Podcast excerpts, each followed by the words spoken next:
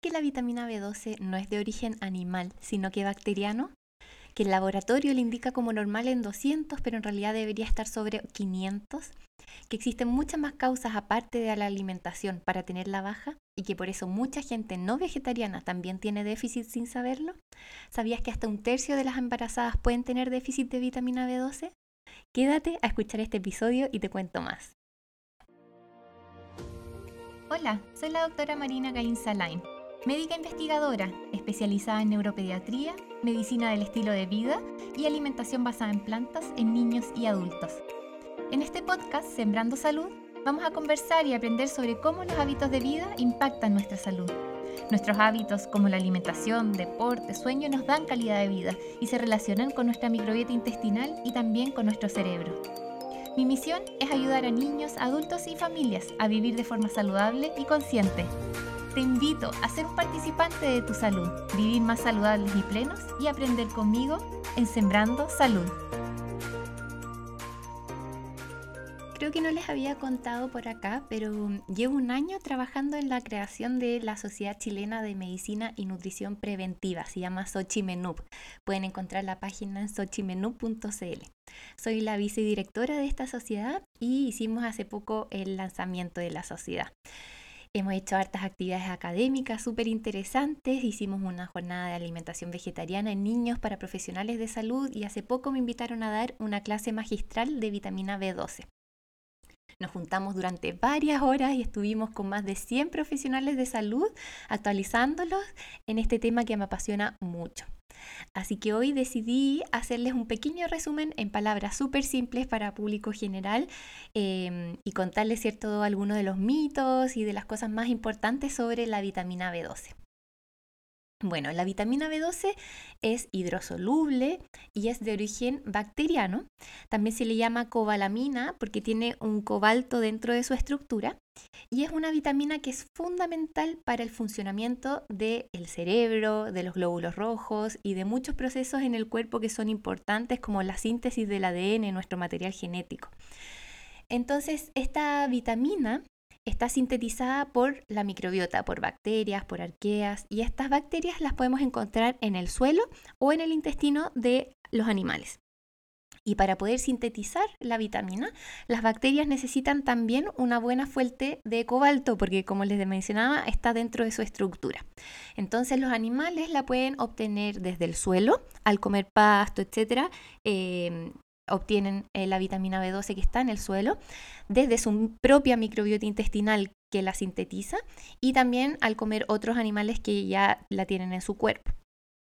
Bueno, y existe harto déficit de cobalto en el suelo, eh, así que muchas veces se le suplementa a las vacas el cobalto o también se le suplementa la B12 directamente, especialmente cuando no pastan libremente, etc.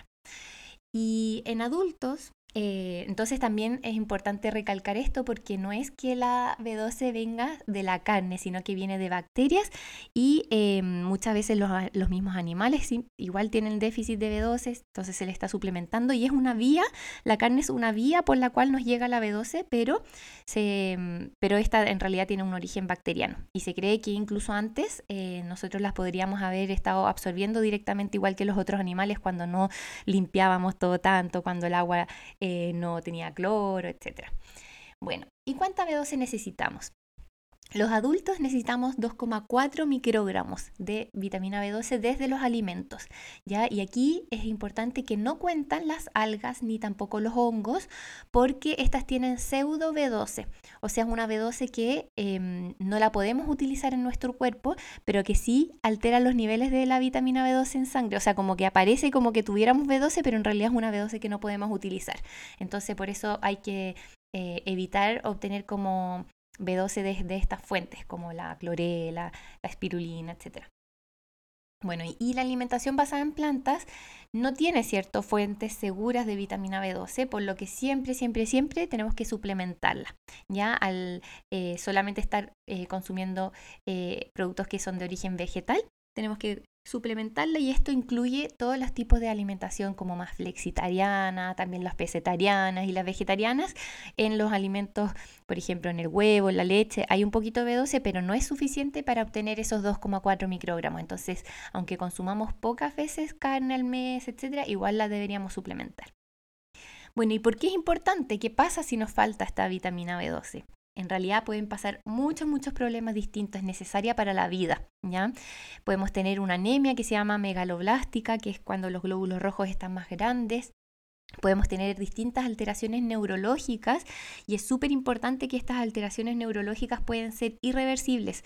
Muchas veces decimos, ay, bueno, estoy con síntomas del déficit de B12, ahí me pincho, qué sé yo, y de ahí se me va a quitar. Bueno, estos síntomas cuando son neurológicos no siempre se quitan, entonces es súper importante hacerlo a tiempo, antes de tener síntomas.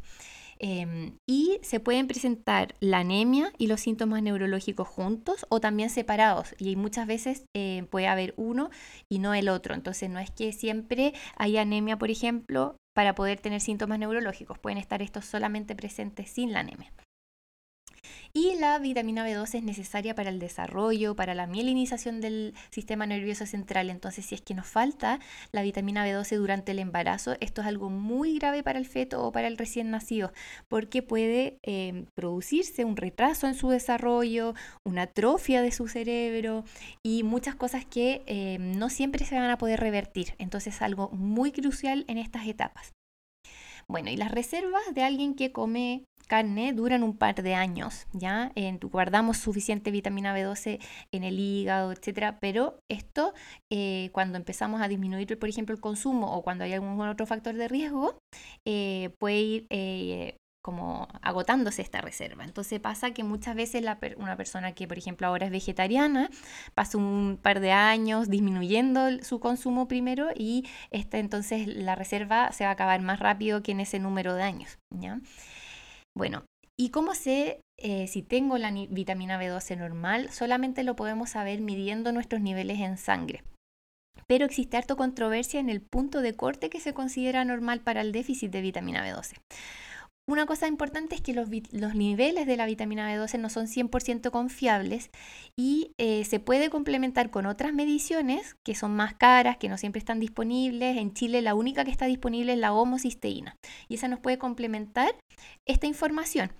Em, pero em, esto si es que usamos el nivel de corte como más bajito, que es el que típico que se usa en Chile, que es el de 193, según el laboratorio, más o menos 200 por ahí. Pero en realidad la literatura internacional recomienda que ojalá los niveles de vitamina B12 estén sobre 488, 500. Especialmente si es que no tenemos los niveles de homocisteína, solo sobre ese nivel nos aseguramos de que ambos exámenes están normales con seguridad. Entonces, em, lo más recomendable es siempre tener los niveles de B12 sobre 500. Y por eso es súper importante que cuando eh, muchas veces se toman exámenes y ven que no salió ningún asterisco al lado, ¿cierto? Y no, no se controlan con su médico nuevamente. Y puede ser que salía la B12 en 220 y en realidad están con un déficit, pero como no lo marca el laboratorio se quedan tranquilos. No, esa B12 tiene que estar ojalá sobre 500. Bueno, ¿y quiénes pueden tener déficit de B12? Eh, sabemos, ¿cierto? Lo que sabe todo el mundo es que si tenemos una alimentación baja o sin productos de origen animal, pero hay muchas, muchas otras causas que nos pueden llevar a un déficit de vitamina B12. Cualquier mala absorción en nuestro sistema gastrointestinal, el tener una cirugía bariátrica, usar un medicamento como los inhibidores de protones, como el omeprazol o como la metformina, que son medicamentos súper comunes en nuestra población, estos disminuyen los niveles de vitamina B12 la enfermedad celíaca, tener diarrea de forma crónica, una enfermedad que se llama anemia perniciosa, cualquier enfermedad eh, como intestinal, la cirugía gástrica, la gastritis crónica, el SIBO, que es cierto este sobrecrecimiento bacteriano, el alcoholismo crónico, la pancreatitis crónica, el estar en la tercera edad también te da factor de riesgo de tener déficit, distintas infecciones, parasitosis, pancreatitis, el hipertiroidismo, cualquier neoplasia y también el periodo de embarazo que aumenta la demanda. Entonces son muchos factores y si se fijan algunos son medicamentos, de repente hay problemas gastrointestinales y estamos consumiendo productos de origen animal, pero no estamos absorbiendo bien la vitamina B12. Entonces, em, por todas estas razones, cuando hay estudios internacionales, em, y que se usan puntos de corte súper bajitos, de estos como de B12 normal en 200, encontramos que el déficit de B12 en realidad es muy, muy, muy frecuente. Entre un 20 y un 40% de la población tiene déficit de B12. Y esto es incluso más alto en los países que tienen menos recursos. Y también en estudios poblacionales he visto, por ejemplo, que en el embarazo hay un déficit muy frecuente, como les contaba, y que este va empeorando al pasar los trimestres. Y, por ejemplo, un estudio encontró que la insuficiencia en el primer trimestre era de un 21% de déficit de B12 y llegando al tercer trimestre a un 29% de déficit de B12. Así que yo recomiendo medirlo en todas las embarazadas independiente de su alimentación especialmente por las consecuencias del, del déficit de B12 en el feto que son muy, muy graves. Bueno, entonces, ¿cómo la suplementamos? Esta es la pregunta, ¿cierto?, más frecuente, pero es algo que es súper personalizado, que se tiene que ver en la consulta médica porque la dosis va a variar según todos estos factores que vimos. Es distinto si es que consumes poca carne, si es que consumes a veces, si es que aparte estás con uno de estos medicamentos o con un problema de mala absorción, etc. Pero si hay algunas dosis que son como estándar como para mantener niveles normales y hay otras dosis que se usan para subir los niveles según cómo te salieron en los exámenes. Entonces también la dosis para subirlo varía según cuánto déficit tienes. O sea, si tienes una B12 en 200, y te va a dejar una dosis distinta que, la, que si tienes una B12 en 400 y queremos subir a 500 solamente. Así que eh, si tienes un déficit de B12, te recomiendo ir a un médico o médica especializada en este tema. Ya en este aspecto, si necesitas asesoría para suplementar tu vitamina B12, yo feliz de ayudarte en esto, eh, puedes encontrar mi consulta online y presencial en el link de la descripción. Y también es súper, súper importante que los multivitamínicos no son suficientes para suplementar la vitamina B12. La dosis que necesitamos es mucho más alta que la que trae un multivitamínico y lo otro es que el multivitamínico afecta la absorción de la vitamina B12. Esta se tiene que tomar solita. Entonces les quiero dejar una invitación. El jueves 26 de enero voy a hacer una clase, pero esta vez para público general. Les quiero enseñar con mucho, mucho más tiempo y detalle cómo suplementar correctamente tu vitamina B12, cuáles son las dosis estándares para mantener tus niveles normales, todo lo que deberías saber sobre esta vitamina. Y vamos a ver distintos estudios científicos, pero revisarlos en palabras simples, para que quedes experto, experto en este tema. Y vamos a ver las distintas dosis y las distintas marcas que tenemos disponibles en Chile cómo podemos hacerlos con dosis diarias o con dosis semanales, etcétera, y también cómo suplementar esto en adultos, ¿cierto? Y en niños, y cuándo es importante eh, consultar para tratar un déficit de vitamina B12, que eso sí se tiene que hacer, ¿cierto?, en la consulta. Em, bueno, vamos a tener dos modalidades para esta clase, una que es de acceso a la clase para que puedas aprender todo lo que necesitas sobre la vitamina B12 y puedas suplementarte con una dosis adecuada. Y la otra que va a ser mucho más personalizada, que va a incluir también una orden de exámenes y una consulta conmigo de una hora para que mm, con tus exámenes podamos tomar la mejor decisión eh, en cuanto a tu tratamiento en particular. Ya te dejo el link de la descripción en este capítulo para que puedas ir a reservar tu cupo. Bueno, y espero que con este capítulo introductorio sobre la vitamina B12 te pueda haber resuelto varias de tus dudas. Como les comentaba, es un tema que vimos en una presentación de horas porque hay muchos, muchos detalles y estudios a revisar en esta área. Pero estas son cosas que me parecieron importantes de destacar a la población general y que vamos a poder ver en mucho más detalle en la clase del jueves 26 de enero. Y también eh, quiero empezar a incorporar una parte práctica al final de los episodios y en este caso claramente es invitarte a ser muy muy responsable con este tema. Si tienes alguno de esos factores de riesgo que mencioné, como eh, obviamente tener una alimentación más basada en plantas, pero también el hecho de tomar omeprazol o metformina, o si tienes obesidad o algún antecedente gastrointestinal importante, o si consumes cierto poco frecuente eh, carne, te sugiero evaluar tu vitamina B12 y buscar optimizar tu tratamiento con ayuda profesional para que tus niveles estén sobre 500, ya que es el valor como de seguridad. Y esto por favor con especial, especial cuidado si es que estás embarazada o si es que tienes niños pequeños, ya que es algo que puede afectar el desarrollo de su cerebro. Este es un tema que me gusta mucho y que veo todos, eh, en todas mis consultas individuales y familiares. Así que eh, feliz de ayudarlos con este tema.